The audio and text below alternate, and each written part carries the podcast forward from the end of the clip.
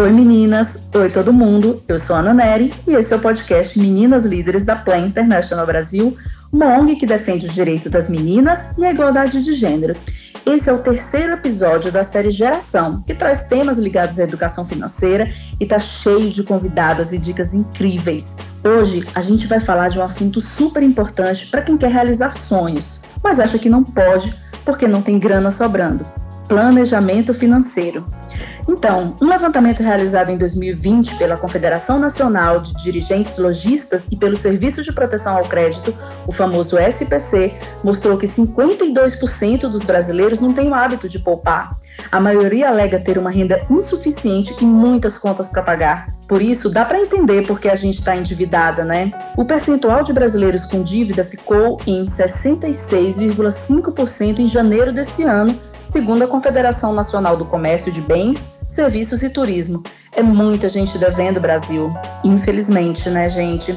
Então, como realizar os sonhos se não sobra um tostão do nosso salário no final do mês? Será que com planejamento e disciplina é possível chegar lá? Bom, para responder a essas e outras perguntas, a gente está aqui com as meninas Casey e Alice e uma convidada para lá de especial que a gente segue demais e adora ver todos os vídeos, a jornalista Amanda Dias. Amanda, dona do perfil Grana Preta, que dá dicas sobre emancipação econômica para pessoas de baixa renda e pequenos empreendedores e empreendedoras. Se você ainda não conhece, corre lá no Instagram e no YouTube para conferir, porque vale muito a pena, gente. A gente aprende demais com a Amanda. Mas então, antes de você correr lá e maratonar todos os episódios dos vídeos da Amanda, primeiro escuta esse podcast que tá babado, hein? E para começar a nossa conversa, eu quero pedir para cada uma de vocês se apresentarem, porque aqui nesse podcast, como vocês bem sabem, cada uma fala por si. Vamos lá, gente? Sou a Ellen Alice, eu faço parte do projeto Geração em Teresina, Piauí, sou estudante, sou uma pequena empreendedora de uma lojinha de doces e hoje eu vim aqui para discutir sobre um assunto muito importante, que é o planejamento financeiro junto com essas pessoas incríveis. Oi, pessoal. Eu sou a Casey, tenho 18 anos, sou de São Luís. Conheci a Plan em 2019, continuei em 2020 e estou aqui em 2021 também. É, faço parte do projeto Geração e esse assunto de empreendedorismo, planejamento familiar me interessa muito e eu espero poder contribuir e aprender bastante hoje também. Oi, oi, pessoal. É um prazer estar aqui nesse podcast. Meu nome é Amanda Dias, eu sou jornalista, consultora financeira e criadora da Grana Preta, uma plataforma online de educação financeira voltada aí para baixa renda. Muito bem, meninas. Então, antes da gente fazer perguntas para Amanda, eu queria que vocês comentassem como que é o planejamento financeiro da casa de vocês. Vocês e suas famílias costumam controlar os gastos? Vocês conseguem economizar algum dinheiro? Ou geralmente falta aquela famosa expressão, né, de falta grana no final do mês? Como é que é para vocês? Desde pequena, a minha mãe sempre falava que o orçamento financeiro voltado para o mercado ele era sempre muito bem controlado, porque a gente sempre comprava o que a gente precisava, raramente a gente comprava, por exemplo, um leite condensado. Não é uma compra, normalmente a gente compra um por mês, mas não é uma coisa que você vai utilizar sempre. Então, se você for comprar mais de um, é porque vai ter um aniversário, vai ter uma sobremesa que você quer fazer para um dia especial. Então a gente vai tendo esse controle dos gastos dentro da família. E aí, quando eu entrei na geração, eu aprendi mais coisas ainda. É, aprendi a diferença entre poupar e economizar, aprendi a separar ainda mais desejo de necessidade. E são hábitos que a gente vai colocando no nosso dia a dia e em prática que nos ajudam com o modo certo de agir. Aqui na minha casa já é um pouco diferente. É bem o contrário, na verdade. Os meus pais são bem disciplinados quanto ao planejamento familiar. Mesmo eu conversando diariamente, mensalmente com eles, não é algo que eles conseguem estar certinho, assim, todo mês. A minha renda mesmo, a minha renda particular, é muito bem organizada, muito bem disciplinada. Eu prezo muito por esse planejamento, até porque eu tenho muitos planos, muitas metas, e eu aprendi também que para alcançar esses planos, esses sonhos, é preciso, é necessário ser disciplinado quanto ao planejamento. Então, de fato, é algo que eu levo a muita risca no meu dia a dia. Muito bem, meninas? Nossa, Casey, você tem que dar umas aulas para gente, hein? Eu gostei das meninas, então, afiadas aí no planejamento financeiro, ajudando a família. É isso aí, muito bem.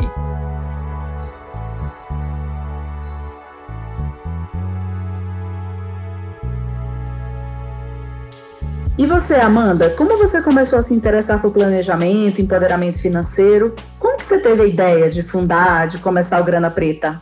Bom, eu comecei a me interessar por finanças justamente na minha história familiar. Eu fiz jornalismo e lá no jornalismo tem esse jornalismo especializado. E daí eu já fui me interessando muito mais pelo jornalismo de economia, pelo poder que tem de transformar a vida das pessoas. Eu identifiquei que ali era uma um assunto importante e que eu deveria aprender aquilo justamente pelo poder transformador e por ver que a maioria assim do noticiário de economia era muito assim para o lado do, é, dos dados e não explicava muito o que, é que aqueles dados significavam, né? O que é que aquilo significa. E eu me interessei muito por traduzir essa linguagem.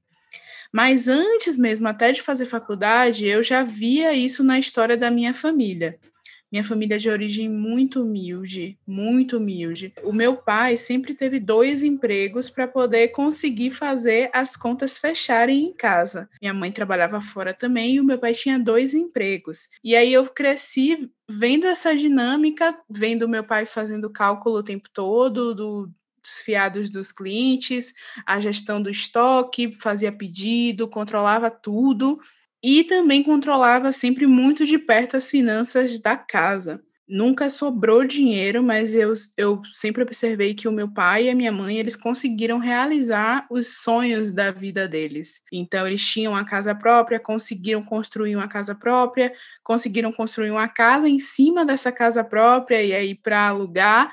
E hoje o meu pai tem uma casa na praia, que sempre foi o sonho dele e da minha mãe. Nasceu ali essa história de emancipação financeira que eu trago hoje no Grana Preta, sabe? Que é pensar que por mais que seja difícil, porque é muito, não é fácil, quando a gente tem planejamento de longo prazo e objetivos claros, a gente consegue é, fazer acontecer. Pensando no que vocês estavam falando, a gente sabe que tem um mito aí de que as mulheres não são boas de matemática e que por isso elas não saberiam, né, ou não sabem cuidar de dinheiro. Mas a gente sabe que isso é uma baita mentira, né? Uma mentira absurda, inclusive. Segundo os dados do IBGE, Instituto Brasileiro de Geografia e Estatística, 45% dos lares brasileiros são sustentados por mulheres. E elas precisam muito fazer isso que a Amanda acabou de falar, né? acabou de mostrar, que é trazer essa questão da administração financeira de casa mesmo, dos seus lares. Então, Amanda, é, aproveitando isso que você falou, como que você analisa essa informação? Essa história de que mulher não, não entende de matemática isso, na verdade, é um estereótipo. E esse preconceito é a semente para que hoje o nosso sistema educacional ele seja tão desigual quando se trata de ensino de matemática para meninas e meninos aos meninos é dado mais atenção quando se trata de ciência e de, de ciências exatas, e as meninas são conduzidas mais para um lado ali da, da comunicação, da história, e isso se reflete bastante nas profissões depois, né? Eu me lembro até do meu ensino médio, que eu tinha tido uma base muito fraca de matemática, e eu perdi o, o segundo ano por conta disso, e eu repeti, e eu lembro que eu repeti falando, agora eu vou aprender isso. No terceiro ano, o professor mais difícil, eu sempre tirava oito, nove, dez. E mesmo assim, eu nunca me imaginei numa profissão exata, assim, que, que lidasse com ciência. Sempre fui muito boa também em química, em cálculos, física e tudo mais. E aí eu tinha um colega que ele era muito ruim, assim, em matemática, ele só tirava dois, na média, às vezes, e ele se formou em engenheiro. E eu fiquei pensando assim, meu Deus, a autoestima e, e o como eles são estimulados para aquilo é o que opera na mente na hora de ter essas escolhas, né? Então eu acho que observar isso é bem interessante, assim, para a gente tentar mudar essa cara de quem, quem tá nas ciências exatas e de, de quem está discutindo economia também, né? Porque a gente sabe que a gente é boa em economia doméstica, a gente, na prática, né, a gente é muito boa, porque as mulheres são criativas, elas têm essa expertise da gestão que a gente tem e a gente não olha para isso, é algo que eu gosto de trazer no Grana Preta, que é essa herança que a gente tem dos povos africanos nessa área de gestão. As mulheres, e sobretudo as mulheres negras, elas, elas têm essa tradição, e a gente sabe que a maioria da população brasileira é feminina e é negra também. As avós eram assim, as bisavós eram assim, e elas aprendem ali na família como fazer, como gerir e como fazer mais com pouco.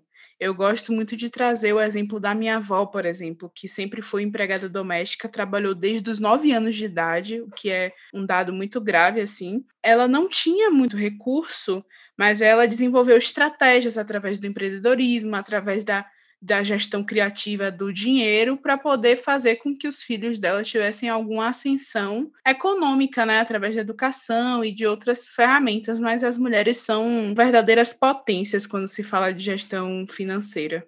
É isso aí. E até fiquei pensando no que você falou, Amanda, nessa questão até é, da profissionalização, né? Então, você falou que você, quando jornalista, trabalhando, atuando nessa área, pensou nesse jornalismo econômico, nessas questões financeiras, e até nesse ponto a gente geralmente vê mais homens, né? Claro, a gente teve praticamente a maioria de todos os ministros da economia que a gente teve são homens, enfim. E eu acho que a gente vem também, ainda bem, né, mesmo que tardiamente, quebrando um pouco isso. Eu acho que também esses canais que têm surgido, né, de mulheres, de mulheres jovens, de mulheres jovens negras, falando sobre isso com a linguagem própria, com a linguagem jovem, com a linguagem simples, sobre questões financeiras, questões de educação financeira para a população, sobretudo de baixa renda. Eu acho que isso é muito importante, porque populariza e também democratiza o acesso a essas informações, né? Meninas, e eu fiquei pensando agora que é um momento excelente para a gente fazer algumas questões, para a gente perguntar para Amanda. Alice, você quer dar o start, começar? Amanda, como faz para pagar as contas e ter um dinheirinho sobrando para economizar? Meu sonho, por exemplo, é comprar uma câmera profissional, mas não queria me endividar, queria pagar à vista. É o certo? Bom, Alice, o primeiro passo realmente é organizar esse orçamento, saber quais são os custos essenciais, né? Os custos essenciais são aqueles que você não pode viver sem. Então, tudo que você tem hoje, que você não pode viver sem aquilo e que te gera algum custo, eles são seus custos essenciais. E tudo que não estiver nessa lista de essenciais pode ser considerado um extra, né, um supérfluo que aí no momento que você precisa gerar mais economia para poder realizar os seus sonhos, esses itens que não são tão importantes, eles podem ser cortados ou reduzidos de valor para você conseguir poupar mais no final do mês. E é muito interessante comparar esses custos essenciais com a renda que a pessoa tem, seja um salário, a renda ali do, do negócio, do empreendimento. Então, se esses custos tomarem quase todo o salário da pessoa, significa que, infelizmente, o salário dela não é compatível com o custo de vida. E aí ela tem duas saídas: ou ela vai poupar mais, ou ela vai fazer uma nova fonte de renda para ter mais dinheiro realmente, quando a gente vai olhar para o custo de vida, ele está só aumentando, né? As coisas estão mais caras o salário ele não aumenta na mesma proporção. Então, não dá para a gente falar que a pessoa tem que economizar 20%, 30% do salário, se o salário dela não é suficiente para comprar as coisas que são básicas para a sobrevivência dela. Então, eu sempre proponho essa análise primeiro, e aí depois que a pessoa já fez essa análise, já sabe se tem dinheiro sobrando ou não tem, a ideia é que ela consiga pelo menos poupar 20% desse salário, 10% para ela fazer uma reserva ali para momentos de emergência e os outros 10% para as metas, principalmente quando assim você ainda é uma menina, não está ainda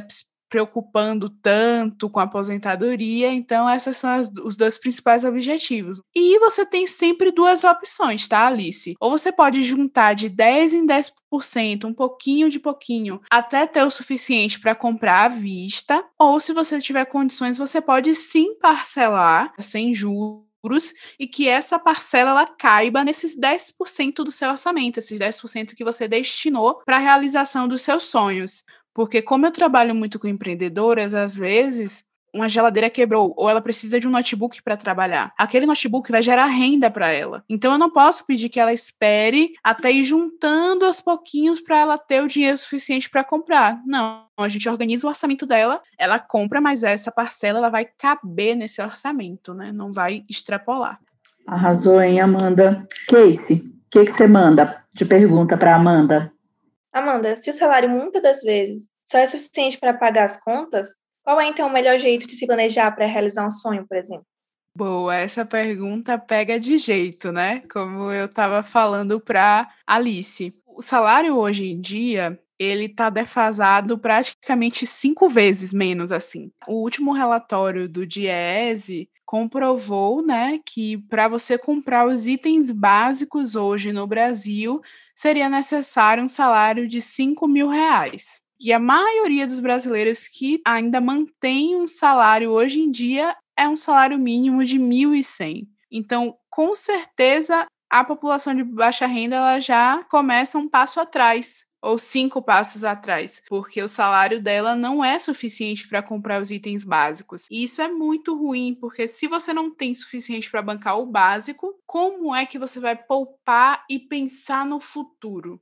Eu entendo o quanto é difícil hoje, mas é importante que a gente se planeje pense no futuro, é, pense em buscar melhores oportunidades, melhores salários, ou criar uma outra fonte de renda, uma forma de obter salário também. Eu gosto de falar bastante é, para as meninas que me escutam, é que se você tem uma expertise com internet, com redes sociais, é, tem acesso assim à informação, ajude seus pais, ajude seu pai, sua mãe. Tente introduzir eles nesse universo, porque é uma excelente forma de você aprender mais, né, ensinando para eles e também uma excelente forma deles com, conseguirem ver uma outra saída assim para o orçamento, porque se a pessoa não tem um orçamento que caiba os sonhos dela, é preciso realmente ampliar esse orçamento, fazer renda extra Bom, dito isso, a gente precisa organizar esse orçamento, né? Aqui na Grana Preta a gente usa a metodologia 70-30. 70%, que é a maioria da renda, ela vai para ali para os gastos essenciais, e os 30% que resta dessa renda para fechar os 100% vai para as metas de futuro. E aí, como eu falei, é reserva, né? É importantíssimo ter uma reserva de emergência para poder garantir a gente, né, para que a gente não fique tão desesperado e tenha clareza depois para resolver as coisas, sem que o dinheiro seja um problema. E depois da reserva tem as nossas metas, eh, nossos sonhos, viagens, talvez que a gente queira fazer, talvez trocar de carro, então ter essas metas de médio prazo. E a terceira é pensar na aposentadoria, né? A gente está vivendo num país hoje que não dá há tanta garantia que todo mundo vai conseguir se aposentar como era antigamente. É a gente que precisa pesquisar, entender, planejar a nossa própria aposentadoria se a gente quiser ter um descanso no futuro. Então, é isso, basicamente. O importante realmente é sonhar e se planejar pensando no longo prazo.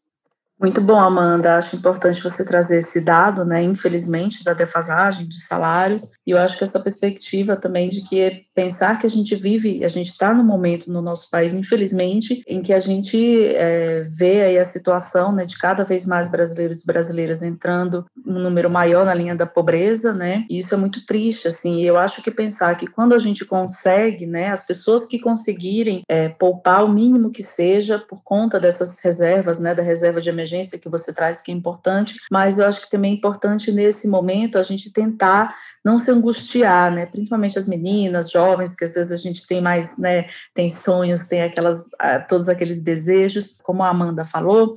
É importante a gente pensar, a gente ter sonhos, a gente pensar um pouco no futuro, né? Pensar um pouco mais a longo, a longo prazo. Eu acho que o importante é não abandonar é, esse pensamento, essa perspectiva da gente ter mais para frente. Eu gosto de trazer esse dado porque hoje em dia na internet a gente vê muita gente falando: ah, eu consegui porque eu me esforcei, porque Deus me abençoou, e faz parecer que quem não conseguiu é porque não se esforçou o suficiente. Mas não é isso, gente. A gente tem um sistema econômico que impacta nas nossas vidas diariamente. E como eu falei, a gente não parte do do mesmo ponto. Tem gente que ganha 5 mil reais, tem gente que ganha 10 mil reais, que hoje em dia seria né, o salário suficiente para bancar tudo, e tem gente que ganha 1.100, e tem gente que não ganha nem isso, que ganha 250. Antes da pandemia, 40% da nossa população vivia com menos de 400 reais por mês. A gente precisa também de pessoas que estão em melhor condição financeira agora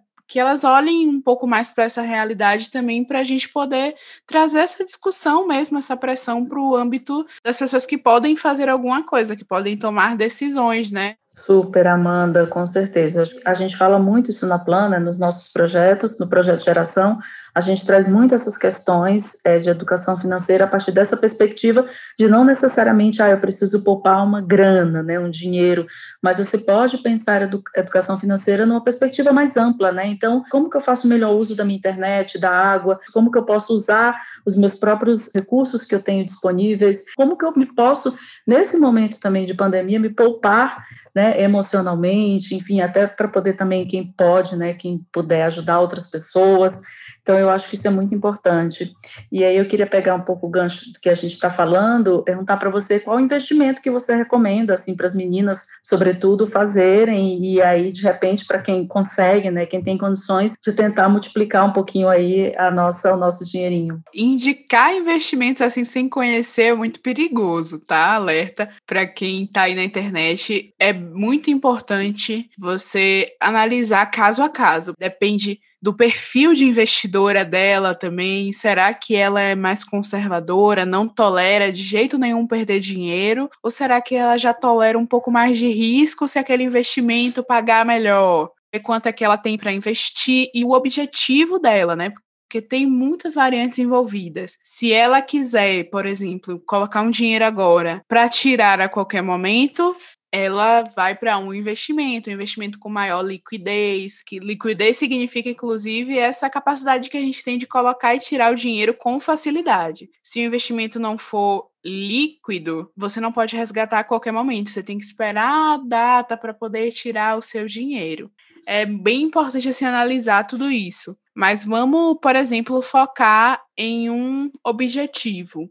Se ela quer montar a reserva de emergência dela, por exemplo, Hoje em dia existem contas digitais que são formas de você juntar a sua reserva de emergência é, sem precisar necessariamente abrir uma conta na corretora, investir o seu dinheiro no tesouro direto, num título de renda fixa. É uma forma de você fazer o seu dinheiro render, mesmo que você não tenha idade suficiente ou que você não tenha conhecimento suficiente para diversificar, para aplicar em outros lugares. Parece pouco, mas quanto mais cedo você começa, mais resultados você tem. É incrível essa questão do investimento. É uma forma de acelerar, né, o crescimento do seu dinheiro, de otimizar o seu dinheiro para você conseguir realizar os seus sonhos sem se endividar, que é muito importante. Outra dica que eu queria deixar para as meninas: o mais importante é você investir em conhecimento para conhecer todas essas coisas. Tem um site, o site da Ambima, tem bastante conteúdo, curso, vídeo, uma coisa bem didática e bem prática e tudo gratuito.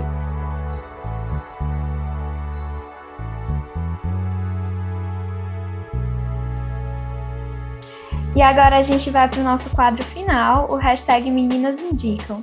Amanda, conta pra gente que filme, site, livro ou série você acha inspiradores e gostaria de indicar para quem quer correr atrás dos seus sonhos. Ah, eu vou indicar, vou puxar a sardinha para mim, vou indicar a minha rede social, Grana Preta Oficial. Me sigam lá, eu espero que vocês gostem do conteúdo. A gente está no YouTube também, Grana Preta, tem vídeo ensinando o que é Selic, o que é CDB, como começar, como escolher uma corretora. Tem bastante conteúdo e tem análise também. O último vídeo que eu postei lá, eu analisei as estratégias empreendedoras da Anitta. Então eu trago alguns conteúdos assim mais que a gente gosta, né, do mundo pop e tudo mais. E eu vou deixar um livro aqui da minha grande amiga Monique Evely, uma grande empreendedora baiana também, como eu, que é o livro Empreendedorismo Feminino, Olhar Estratégico Sem Romantismo. Esse livro é incrível, é um livro super rápido. É, a Monique fala que é um livro para se ler em 24 horas, então dá para ler em um dia esse livro, para quem é leitora, devoradora, mas também dá para ler em três, uma semana, quem tem um ritmo de leitura mais lento. É um livro bem legal, prático, super didático, onde ela está contando um pouco da experiência dela como menina empreendedora, Monique que começou bem cedo, aos 16 anos, e ela conta, ela, ela dá os atalhos, tudo aquilo que a gente gostaria de ouvir quando a gente está começando a empreender, a Monique traz nesse livro, e no final tem também algumas ferramentas para quem está começando agora. Eu tenho uma indicação que são, na verdade, duas séries que falam sobre empreendimento, sobre a importância de você dar o primeiro passo, de investir o seu dinheiro, que é a série Coisa Mais Linda, que trata diversos temas numa só série e traz diversos contextos de debate, por exemplo, dá para você analisar questões sobre o racismo, sobre como as mulheres negras são tratadas diferente das mulheres brancas, como é, questões como feminicídio, é, questões sobre o machismo, sexualidade e tudo isso na década de 60. Então eu acho uma série sensacional. E outra série que eu também gosto bastante é Girl Boss, que é uma menina que depois dela perceber que ela não servia para trabalhar para alguém, ela resolveu abrir o próprio negócio e aí ela lucrou muito, ela abriu uma loja, ela arriscou tudo que ela tinha e foi assim que ela foi crescendo. Então eu acho bem legal. Sim, é muito legal essa série, muito legal. Que bom que você indicou, porque é bem bacana e mostra todo o passo a passo, né? Ela tirando foto, como ela fazia o garimpo das roupas, é bem legal. Já eu conheço aqueles filmes bem clássicos mesmo, A Procura da Felicidade, Mãos Talentosas, também clássicas, creio que todo mundo já ouviu falar, aparece muito, aparece muito em escola. Mas é isso, se vocês puderem assistir, é muito bom também, é emocionante. E é bem interessante para aprender um pouco. É isso aí, meninas. Obrigada. Vocês arrasaram, como sempre. Alice, Casey, Amanda. A gente agradece demais por vocês terem participado desse papo. E fica a dica para vocês escutarem os outros episódios da série Geração no Spotify da Plan International Brasil. E se você se interessou em saber mais sobre o projeto Geração e outras ações e projetos da Plan, acesse o nosso site plan.org.br. Segue a gente lá nas redes sociais, que tem muitas coisas legais. Sigam a Amanda, que vale muito a pena. E é isso aí, meninas. Um beijo e até a próxima.